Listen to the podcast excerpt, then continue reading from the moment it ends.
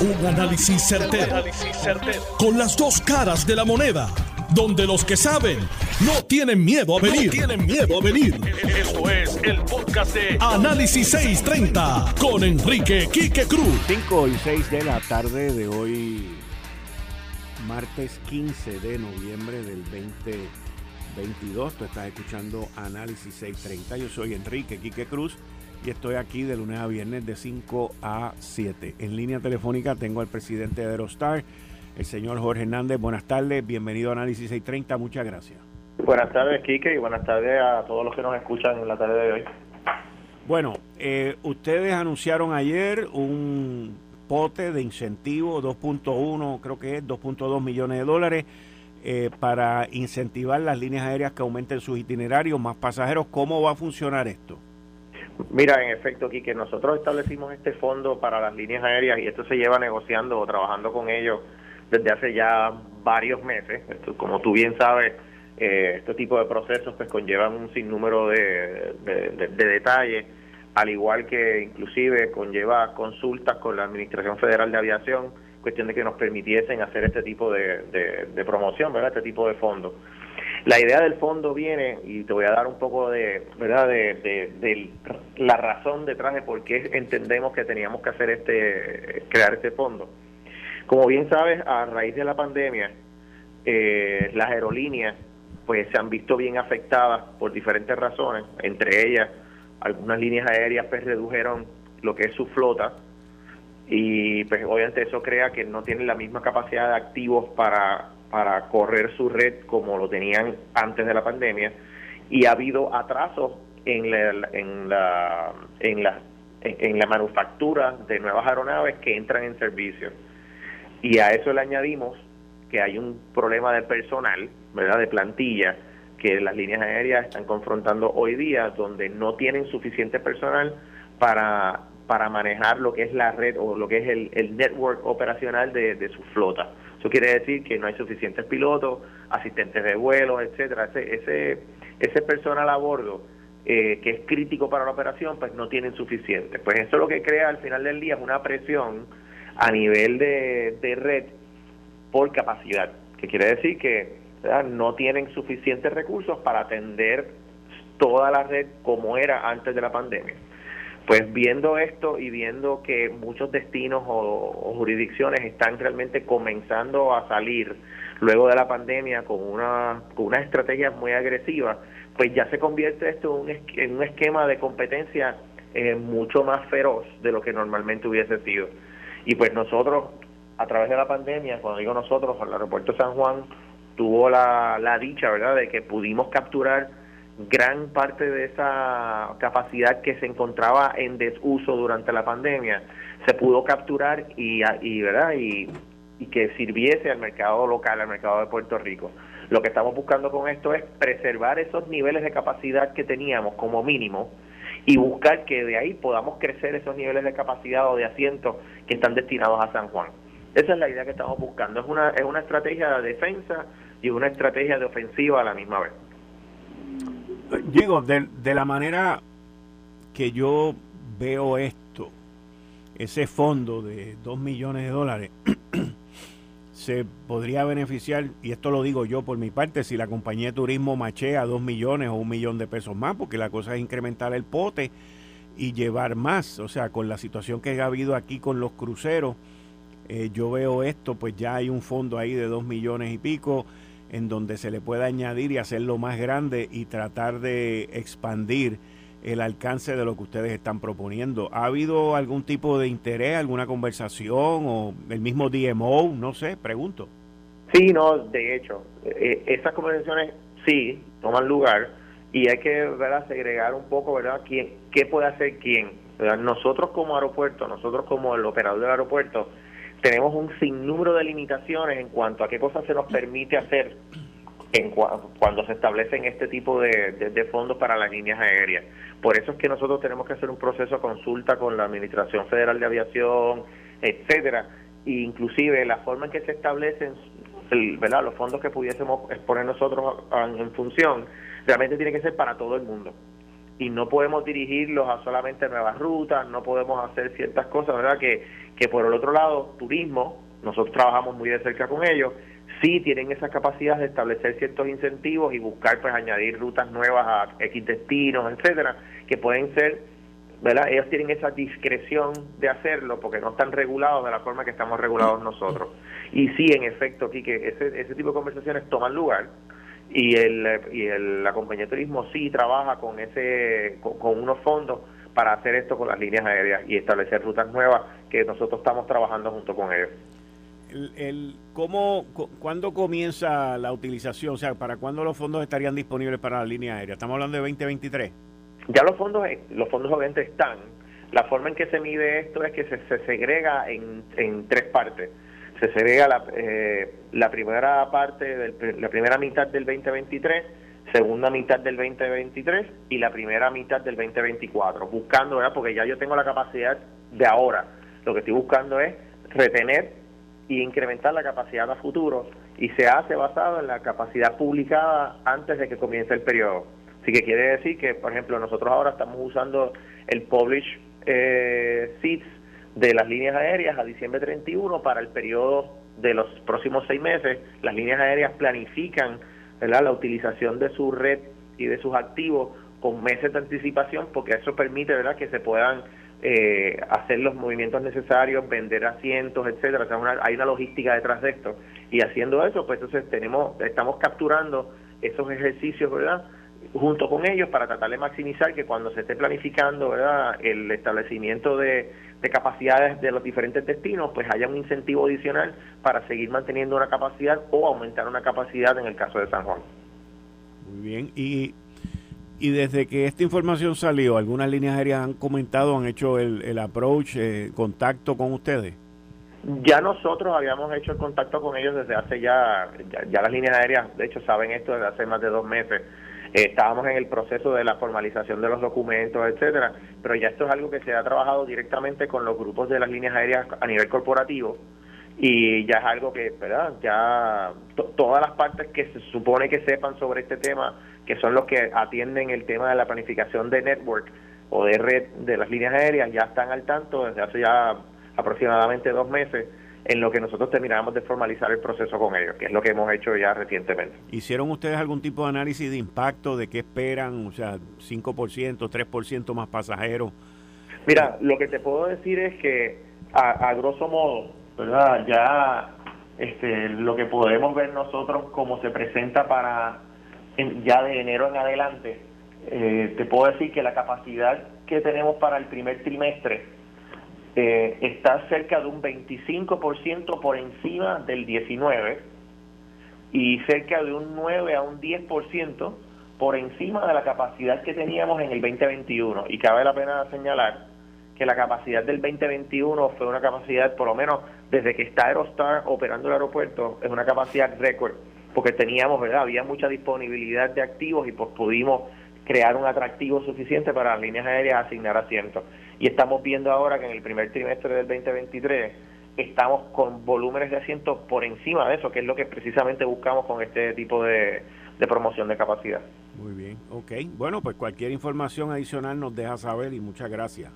De nada, de nada, un placer como siempre, Quique. Bien, ahí ustedes escucharon al presidente de Aerostar con este incentivo, 2.2 millones de dólares para el incremento de pasajeros el año que viene, con todo lo que está ocurriendo con, con los cruceros y las cancelaciones y todo ese tipo de cosas, yo personalmente siempre he creído que los pasajeros de línea aérea, pero como dicen en inglés, yo estoy biased. O sea, yo, pasajero de crucero, lo que, lo que gasta aquí es una ínfima parte de lo que gasta el pasajero que viene en línea aérea.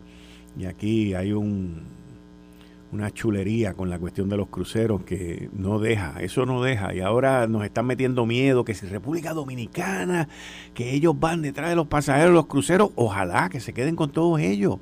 Y nosotros vamos a expandir eso. ¿Para qué tenemos un centro de convenciones ahí gigantesco? ¿Para qué tenemos el distrito que está allí? en, en, esa área de Miramar. O sea, todo eso no es para los pasajeros cruceros. Digo, el pasajero crucero se beneficia en algo, pero son tan pocas las horas que están aquí que usted lo que busca es el pasajero que llega para quedarse. que llega para estar aquí cinco días, siete días, ocho días, diez días.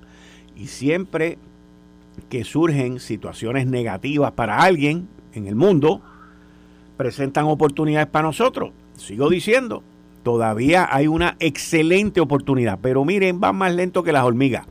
Una excelente oportunidad para lo que pasó con el huracán Ian en la Florida y toda la devastación que ese huracán dejó y las oportunidades de turismo que no se van a poder dar allí y se pueden dar acá. Pero si seguimos mirando para el techo, señores, nos da sueño. Así que yo los dejo ahí con eso. Bueno, eh, más adelante, ya está aquí conmigo el licenciado John Mott y una de las áreas que quiero hablar y, y analizar con él es sobre las expresiones del licenciado Luis Plaza, que es parte del grupo de abogados de la exgobernadora Wanda Vázquez, sobre toda esta eh, información que sale hoy en el Status Conference, en la conferencia sobre el estatus, cómo va, se quejaron mucho que si le dieron las páginas desorganizadas y todo ese tipo de cosas. Yo personalmente no soy abogado ni, ni licenciado solamente de obras públicas, pero, o sea, yo creo que Luis Plaza, digo yo creo no, yo estoy seguro, Luis Plaza fue eh, fiscal federal y yo no creo que él, cuando fue fiscal federal, entregaba a la parte que le estaba acusando eh, la prueba con apéndice A, B, C, D, E, todo bien organizado, todo bien lindo y todo bien agrupado para que no pasaran trabajo. O sea, claramente se ve que esto es parte de, de cómo es que se bate la cosa, pero eso lo vamos a discutir más adelante con el licenciado John Mott. Y esta esta cuestión del bono, mi columna de mañana en el periódico El Nuevo Día tiene que ver con el bono. No solamente con el bono, tiene que ver con el fracaso de la quiebra de Puerto Rico.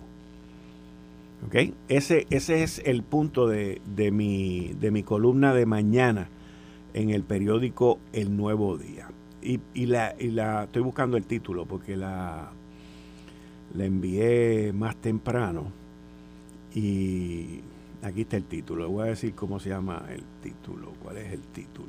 El título tiene que ver un total fiasco, la quiebra de Puerto Rico. Ese es el título de la columna.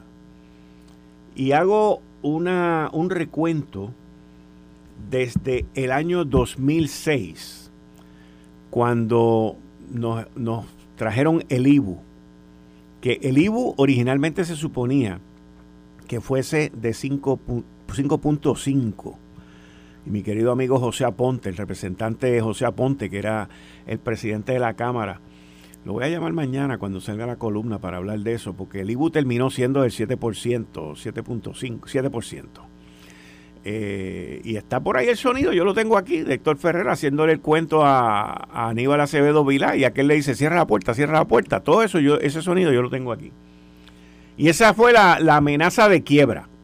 No, estamos, vamos a quebrar, olvídate, pero con el IBU lo vamos a resolver todo al 7%. De ese 7%, ahí salió darle un chavito a los municipios. Y los municipios dijeron, olvídate que con esto ya nosotros resolvimos todos nuestros problemas. Pues está todo el mundo en quiebra. ¿Y quién ha sido el más trasquilado que ha salido con la quiebra? lo enumero en la columna.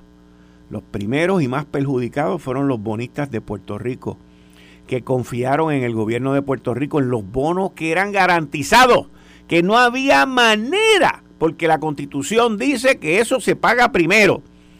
Pues mire, la constitución no vale dos centavos y esa gente cogieron miles de millones de dólares en pérdida. Y después de ello estamos nosotros que continuamos pagando todas, todas las cosas que el gobierno, bajo el estándar de la quiebra, cada vez nos decían, bueno, ahora vamos a subir el IBU a 11.5 para salir de la quiebra. 11.5, terminamos en quiebra. Le vamos a meter dos cruditas más para salvar a la autoridad de carretera de que no vaya para quiebra. Autoridad de carretera terminó en quiebra.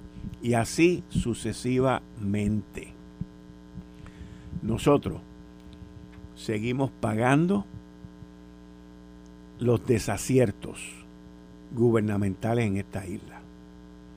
Y ahora, ahora, la Junta de Supervisión Fiscal tiene en su plan de ajuste el dar este megabono y nosotros seguimos en el baúl del carro. Porque el IBU de 11.5, para que usted esté claro, eso no hay quien lo toque. Eso no existe manera de tocarlo. Eso está garantizado ahí. Y que sepa usted, de ese 11.5 al gobierno de Puerto Rico le sobra un billete. Pero un buen billete. Un buen billete. Olvídese que para usted y para mí no hay. Nosotros no somos del interés del gobierno. El pequeño comerciante no es del interés del gobierno. Delineo en la columna las barbaridades del arbitrio de inventario. Delineo todo donde nos hacen pagar dos veces, tres veces tipo de impuestos. Uno de los ejemplos más lindos del abuso y de la confisca, del, modo confiscatorio que es el sistema contributivo en Puerto Rico son las gomas de los carros. Nosotros necesitamos las gomas de los carros para movernos en carro. Aquí no existe el sistema masivos de, público. Las gomas tienen el impuesto de este, los 7 pesos para recoger la goma, el UIBU también tiene todos los impuestos del mundo y ninguno hace nada. Las gomas, mire, usted ve las montañas gigantes por ahí cada vez que hay que recogerlas. En fin, esto es un desastre. Esto es un desastre. Y entonces, yo entiendo yo entiendo que los servidores públicos sufrieron, que les recortaron beneficios, pero también tenían en unos beneficios que estaban en, exceso. También. Y cuando usted va por una quiebra, pues usted tiene que recortar. Pero si todos nosotros, incluyendo los servidores públicos, todos nosotros, nos hemos sacrificado en esto. Yo no estoy pidiendo que nos den un cheque, jamás en la vida. Yo no estoy en contra de que le den el cheque a los servidores públicos tampoco. Yo personalmente me cuestiono por qué a los miembros de un sindicato en específico, y no tengo problema con que se los den a los miembros del sindicato, pero para mí pues hubiese estado bien que le dieran el doble del bono, pero más de tres veces el, el bono. O sea, eso es más de un 300% lo que van a recibir, porque nos apoyaron. Oye, cuando el, cuando el billete no es tuyo, es bien fácil regalar lo que no es tuyo. Y esas son las cosas que yo cuestiono. Y esas son las cosas con las que no estoy de acuerdo. Y entonces, yo me pregunto, porque yo creo que ese es el sindicato que le gusta hacer donativos para, para las campañas y, el movimiento Victoria Ciudadana. Y yo estoy seguro que ese sindicato, al que le están dando, a los que pertenecen a ese sindicato, que le están dando los 11 mil y pico de pesos a cada uno de, de sus miembros, yo estoy seguro que esos 11 mil y pico de pesos el sindicato va a coger su cantito. Pues quiero que sepa, señor gobernador, Partido Nuevo Progresista, Partido Popular Democrático, Partido Independentista puertorriqueño, Juan Dalmao, tus aliados van a tener más chavos que tú porque ese sindicato va a tener billete sobre billete para las campañas del 2024. Así es. ¿Y dónde usted se enteró? Aquí, señores, aquí. Porque el SPU es el que invierte millones de pesos. Lo invirtieron en la campaña de Carmen Yulín en el municipio de San Juan para que le dieran la sindicalización y el plan médico de los municipales lo invirtieron en el movimiento Victoria Ciudadana millones de pesos pagando campaña. Pues ahora van a tener más millones todavía en el 2024. Pago y autorizado por la Junta de Supervisión Fiscal.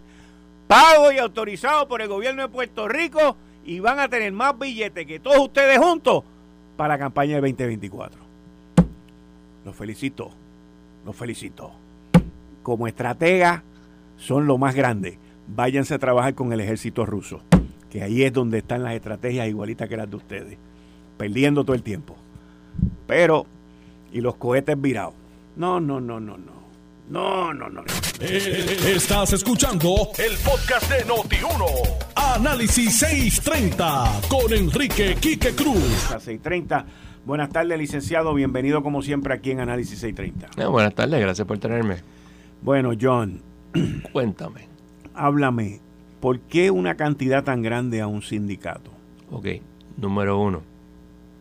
tienes que entender la dinámica del plan, de cómo se aprueba un plan de ajuste. Ok. Todo el mundo sabía que el plan de ajuste, o sea, la ley, la ley de quiebras establece que cuando tú tienes un plan, para hacer un plan de ajuste, tú tienes que dividir a los acreedores en clases. Y cada clase tiene que, una, eh, tiene que aprobar el plan de ajuste. Si una de ellas no aprueba el plan de ajuste, el plan de ajuste no se aprueba, excepto en lo que se llama el cram down. En un capítulo 11 los cram down son mucho más frecuentes de lo que uno se imagina. Pero en el capítulo 9, que es el equivalente a lo que tenemos en Puerto Rico, nunca se había hecho. ¿Qué pasa? En este caso, la Junta se aseguró de tener una clase que estuviera impaired, o sea, que no le dieran todo lo que ellos estaban diciendo que necesitaban que, o que requerían, y que aprobara el plan. Esta es una eh, eh, unión dentro del gobierno pequeña. Y ellos negociaron muy sabiamente, me vas a dar todos estos chavos cuando se apruebe el plan de ajuste. Y se aprobó el plan de ajuste y se puso en, vigor, etcétera, etcétera. ¿Qué pasa? Al hacer eso, ellos tenían bajo la 314C de promesa asegurado de que tenían por lo menos un impaired class que podían pedirle a la juez que hiciera el cram Obviamente no hubo necesidad porque el plan de ajuste fue esencialmente eh, consensual, como quería la juez, pero cuando empezaron las negociaciones ellos no sabían eso. Todavía había problemas con los bonistas, todavía había problemas aquí y allá. Ah, y acuérdate que la Unión aceptó el recorte de pensiones, que era bien importante. Y mm. eso es esencialmente lo que ocurrió. Ah, y quiero hacer una, una, cosa importante. El plan de ajuste no dice que hay que darle bonos al resto de los empleados. Okay. El plan de ajuste lo que dice es que si hay sobrante, el gobierno puede dar bonos a los empleados. Entiendo yo, puedo estar equivocado, pero entiendo yo que pudieron haber puesto ese dinero para otras cosas, como por ejemplo el centro médico, eh, etcétera, you name it. Pero decidieron hacerlo ¿por qué? porque se entiende, si tú no le das aumento a los, este, empleados públicos, no ganan las elecciones. Hmm. Bueno, y como las elecciones están tan finitas últimamente. Exactamente.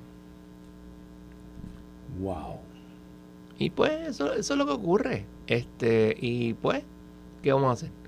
Yo siempre he dicho que el gobierno de Puerto Rico su función es reelegir al incumbente. Y pues, eso es lo que se está haciendo. O tratando, porque no se ha hecho desde Rosellón en el 96. Cambiando el tema.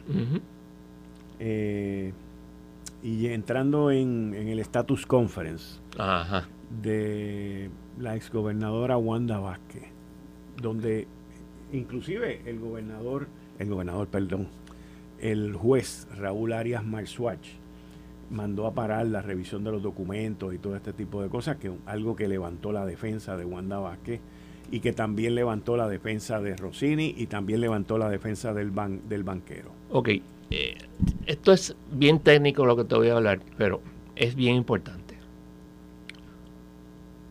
Cuando tú estás viendo documentación en un hard drive, que es lo que tú estás haciendo en realidad con un teléfono, etcétera, eh, tú no sabes si esa documentación va a ser privilegiada, si esa documentación va a ser irrelevante, etcétera. Y de la manera que estaban haciendo todo esto, pues iban a revisarlo todo. Y pues eh, todos los abogados pusieron su, su grito en el cielo. Y eso yo lo entiendo.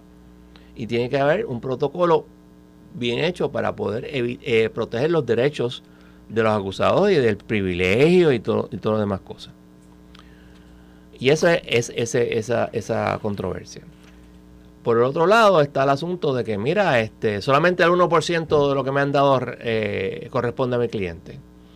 Probablemente una exageración, pero a veces hay, una cosa, hay un caso que se llama Brady, que lo que te dice es que tú tienes que darle a la otra parte, o sea, cuando tú eres la fiscalía, tienes que darle la evidencia que posiblemente sea culpatoria.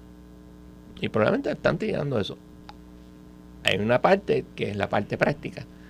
Hay dos maneras de tú jorobar a alguien en descubrimiento de pruebas, civil o criminal. O no le das nada o le das un montón de cosas que no tienen mucha importancia. Pero se las da porque las tienes que revisar. Eh, también, esto es maniobras para ir eh, dándole aviso al juez que probablemente, en mi opinión, eh, la defensa de Wanda Vázquez vaya a radicar una moción de desestimación de los cargos. No que vaya para ninguna parte, pero lo va a tratar. ¿Por qué? Si este caso se ve, estamos hablando de probablemente un par de meses de juicio. El rule of thumb es que por cada día de juicio tú tienes por lo menos un día de preparación. Estamos hablando de una persona que va a ver el juicio, van a ser dos, por lo menos dos abogados, facturándote por dos meses, por cuatro meses a 200, 300 dólares la hora, lo que sea, sea que estén fracturando. O su equivalente en, precio alzado. Wanda Vázquez no es una persona no puede caer bien o mal, pero no es una persona de, de, de, bienes. Cuando vas que lo que tiene es un retiro. Tal vez tenga una que otra propiedad. Estamos hablando de que esto en un juicio le va a costar mm, cientos de miles y no millones. Y si puede salirse del, del, caso de alguna manera, pues, y estoy seguro que ella, con una abogada de experiencia, está diciendo, mira, radícate algo a ver si ganamos. Porque puede que se gane y puede que se pierda. Probablemente se pierda o sea, no, no, no prospere, pero algo es algo. Y entonces está también la, la, el ego de Wanda Vázquez, que ya es que tengo que ganar. Entonces, de esta manera, pues, hay una posibilidad de que este, por lo menos algunos de los cargos se vayan. En el caso de Aníbal Acevedo Vila, muchos de los cargos, antes de llegar a juicio, se, se fueron. En parte por el juez de Cimera, no. En parte por simplemente que no, no, procedía. No procedía. Y eso es lo que estamos viendo. Estamos viendo los movimientos de estrategia, etcétera, que se hacen eh, frente al juez. El juez sabe que todo lo que le dicen es lo que llamamos arguments of counsel. That is not evidence.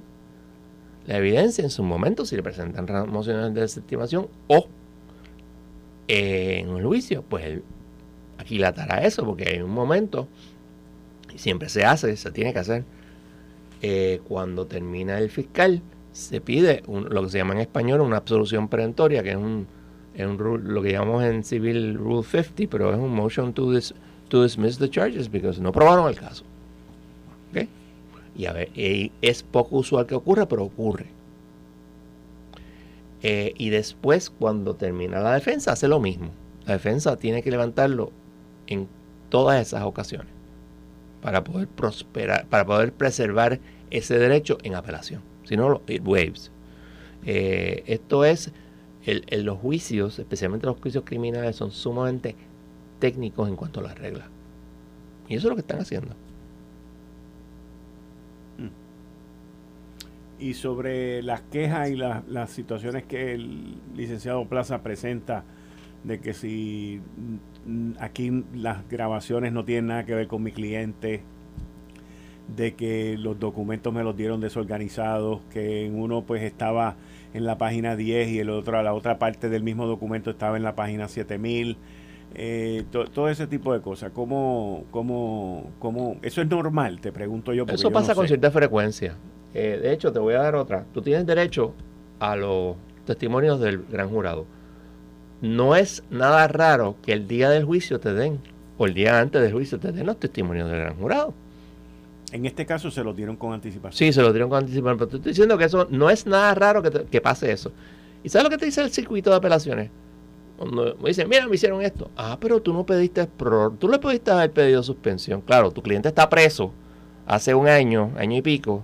Entonces se supone que yo pido una suspensión porque estos sinvergüenza me la dieron. Pero mira, pues That's the way it is. Organízalo.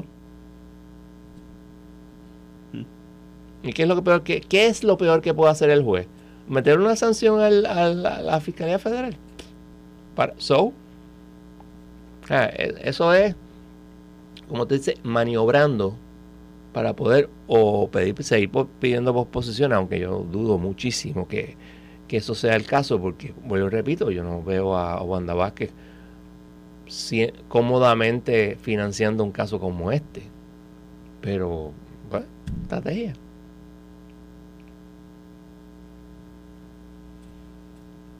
Este. Esto se ve que va para largo, ¿verdad? Yo dudo muchísimo que este caso se vea hasta bien tarde el año que viene o el otro año. O en el 2024. Sí, porque fíjate que tienes este, ya estás, ya estás oyendo las quejas de descubrimiento. En esta etapa. ¿Y esas quejas son normales? Pregunto. Pues, sí, eso es muy normal. Porque te van a dar un montón de documentos. Y a veces tú tienes que mirar todo para poder empatar una cosa con la otra. Y, y cuando el, el, abogado viene y dice, pero, pero no lo aclara, porque no lo dice claramente, que, que la orden de allanamiento del teléfono de la gobernadora se emitió en noviembre del 2020 cuando ella todavía era gobernadora. Pero, o sea, el que se emite y que se lleva a cabo son dos cosas completamente distintas y en tiempo y espacio distintos. Nuevamente. So. Sí. Eh, por ejemplo, tú tienes, hay un caso, ay Dios mío, se llama, creo que es US versus Johnson. En aquel caso había una orden para tener, ponerle un dispositivo de tracking a un automóvil. Pero esa orden tenía una fecha de expiración. Pues el tribunal no permitió, lógicamente, todo lo que fuera posterior a la expiración que se presentará en evidencia. Pero todo lo anterior sí. Si en este caso había una, una eh, ¿cuál es la palabra para esto? Una fecha de expiración de la orden, pues chévere. Además, ¿cuál es el, si el problema es que te la te, dieron la orden en el 2020, pero la fuiste a, llevar a cabo un tiempo después, la otra pregunta que te va a hacer el, juez te va a mirar y dice, what is the prejudice counsel? ¿Cuál es el qué prejuicio te causó? Y a menos que tú le puedas dar una contestación válida, él te va a decir, mira, pues eso no se hace, no lo vuelvas a hacer. Y sigues caminando. Eh, pero las órdenes de allanamiento se tienen que llevar a cabo inmediatamente o... Es lo, ideal, pero no necesariamente. Hmm, interesante. Acuérdate que las órdenes de allanamiento son una excepción a la, a la, normalidad. La normalidad es que tú no lo haces. Pero te puedo asegurar que si este, eso es importante, en su momento se radicará una moción de supresión de evidencia. Entonces, por el otro lado, está, es lo bonito. El fiscal puede decir, pero es que eso era inevitable si hubiera, hubiera radicado la, moción nuevamente, vamos a decir que, me tardé demasiado tiempo, la radicaba de nuevo y la iba a ganar, y la iba, me la iban a conceder de nuevo y va a, encontrar lo mismo que encontré. Eso es, una excepción a, a, momentos en que tú haces un search ilegal y te dicen, sí, es cierto, fue ilegal, pero de todas maneras esto se iba a descubrir. Inevitable discovery y el que te escuche en las llamadas telefónicas eh, no tiene nada que ver con la orden de allanamiento, te pregunto. Bueno, depende, porque una orden de allanamiento es ocupar algo, una orden de intercepción de llamadas telefónicas es otra cosa. Oh, exacto. Okay, eso es lo que Todos son bajo la misma cuarta enmienda, pero, pero son, son órdenes diferentes. A veces, y vuelto repito, esto no lo va, en este momento esto no es importante puede ser importante más adelante, cuando se acerquen las fechas de juicio, donde tú vayas con las mociones de supresión, las mociones in limine. es una moción para excluir o que se acepte que esta evidencia es admisible. Eso es lo que quiere decir una moción in, limine. este, y todos esos técnicos, cuando te acercas la fecha de juicio. Y usualmente te dicen que no, pero ahí están. Y sobre lo del Special Master, que ellos han levantado eso y el juez dijo, mira, paren esto este, de la revisión de los documentos y de todas las cosas que ellos tienen.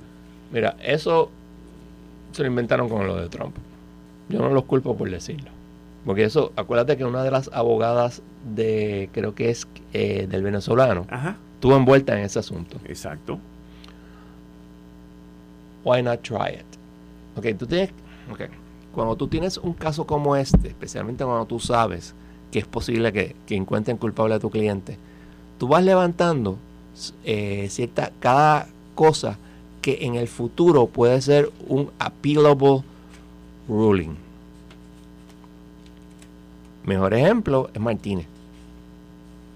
En la primera apelación de Martínez, Y le dijeron, mira, toda la evidencia aquí, él levantó 20.000 eh, cuestiones evidenciarias, etcétera, etcétera. Y dijeron, no, esto está, está todo, todo bien, pero aquí no aplica, eh, el 666 no, no es un estatuto para este, eh, gratuities, contrario a lo que habían dicho todos los circuitos. Pero Pichón, eso fue lo que dijo el primer circuito y se cayó la, eso fue un tecnicismo se cayó la convicción.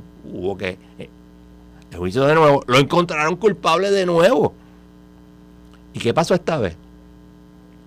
Da la casualidad que hubo una estipulación sobre los 5 mil y 10 mil dólares que el estatuto 10, el, el, el 18 USC 666 establece y el primer circuito dijo esa estipulación no es suficiente para aprobar los elementos del, del 666 otro tecnicismo y se cayó el caso completo.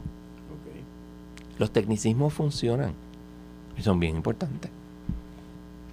Y que el circuito dijo no es que no haya nuevo juicio está exonerado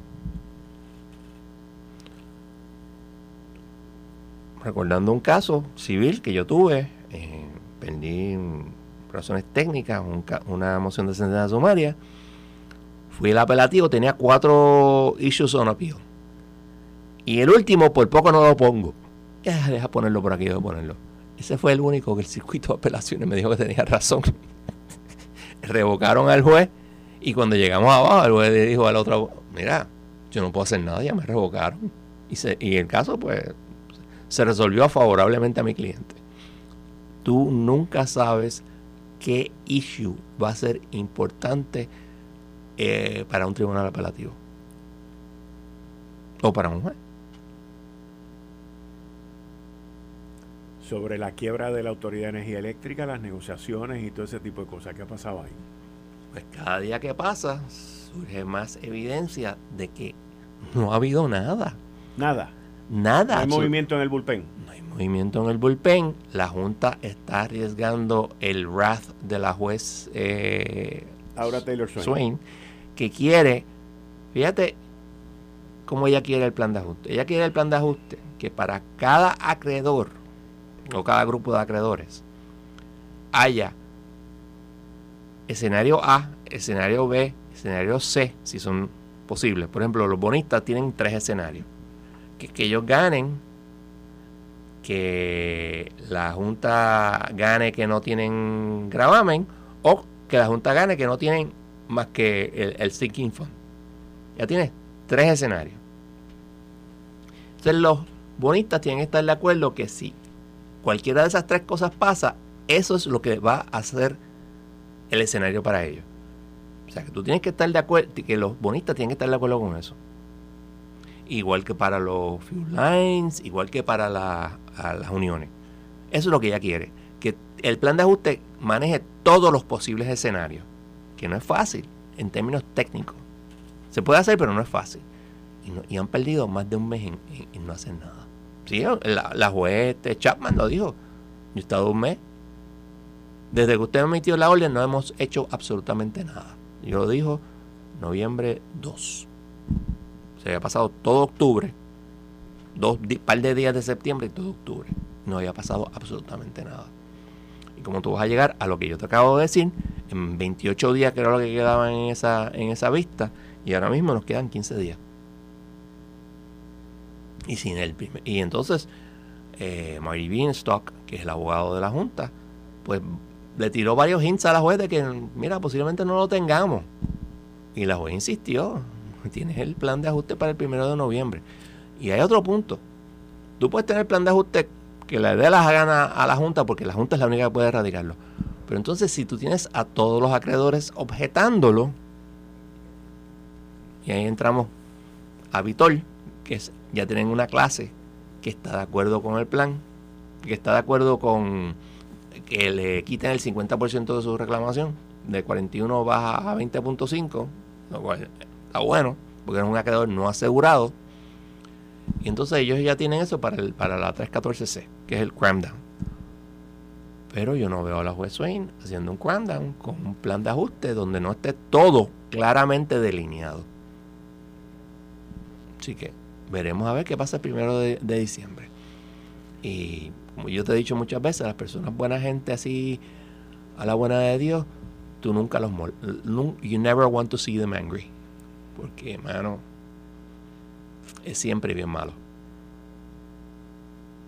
Hmm. Vamos a ver. Primero de diciembre. Primero de diciembre se supone que se radique. Que se radique el plan de ajuste. Plan de ajuste, puede que pidan, qué sé yo, un par de días más, y eso depende de la juez, etcétera, etcétera. Este, ya no sabemos porque obviamente, pues, con excepción de la juez Chapman decir, mira, no ha habido eh, negociaciones hasta ese momento, pues no ha salido más nada. Y me estuvo interesante que la unión eh, ni el retiro objetaron ni, dijeron, ni abrieron la boca durante esa vista. Yo no sabemos. ¿Fue cuándo? ¿Mm? ¿Esa vista fue cuándo? En noviembre 2. El, el, el, ómnibus, como decimos nosotros, que era para un montón de cosas irrelevantes, pero estuvieron más de una hora en, lo que, en, en, ese asunto. Y a mí me dejó, wow. Yo lo oía porque quería saber qué, iba, qué iban a hacer con, con el, eh, la mediación, pero jamás pensé que no había habido nada. Y las facturas que han presentado los diferentes grupos eh, demuestran que no ha habido nada. Llega el 2 de diciembre, no hay plan de ajuste. Los bonistas van a pedir que se desestime la quiebra y, que nombren a un síndico. Y, eso, esas son las probabilidades más grandes de lo que ocurriría. Te pregunto. Depende de, lo, de qué, qué excusa den o qué razones den. Porque el problema es el siguiente. Yo no, de la manera que ella se ha, ella ha hablado, es de que yo quiero eso ahora porque yo quiero tener esto resuelto para junio del año que viene. Según el schedule de la, de la Junta, las mociones y todo lo demás de, sentencia sumaria y la, y la vista se verían más o menos en abril. Y hay que darle un par de meses por lo menos a la juez para que evalúe todo y decida. O sea que podría ser que al mismo tiempo de eh, la determinación del plan de ajuste ya determine, porque por ejemplo, si ella decide que el, gobierno, que hay que pagarle 100% a los bonistas, olvídate del plan de ajuste. Porque no va a haber chavo. Hmm. Está difícil. Está bien difícil. No, no, no. Y la Junta se arriesgó, pues la Junta tenía un acuerdo, que tal vez no era el mejor acuerdo, pero la Junta se arriesgó a, a permitirle al gobierno de Puerto Rico retirarse y después decir, mira, no, no, no, no vamos a hacer esto. Porque, ¿sabes? Es que estábamos mirando y, después de todo creímos que el, las argumentaciones del Unsecured Creditors Committee eran válidas. Si eran buenas, válidas ahora, eran válidas antes también. O sea, no vengas con el cuento ese. Algo cambió. Lo que cambió fue este el asunto de, de cuánto iba iban a pagar por, por este por la deuda. Por la deuda, eso es todo. Y, y que subió el, el, costo del kilovatio hora. Del petróleo. Sí, porque cuando lo negociaste estaba bajito. Y de momento los famosos Pero es culpa de la Junta, porque la Junta nunca quiso que se aprobara ese, ese, ese acuerdo. Ese acuerdo se radicó en una moción 90-19 que no era necesaria, pero la Junta dijo, no, lo queremos que así, para aprobación del, de la transacción, y después lo, lo, echó para atrás.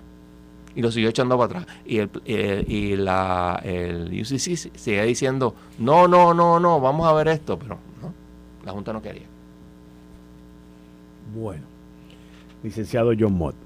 Muchas gracias. Nos vemos el martes próximo. Esto fue el, podcast de Notiuno. Análisis 630 con Enrique Quique Cruz.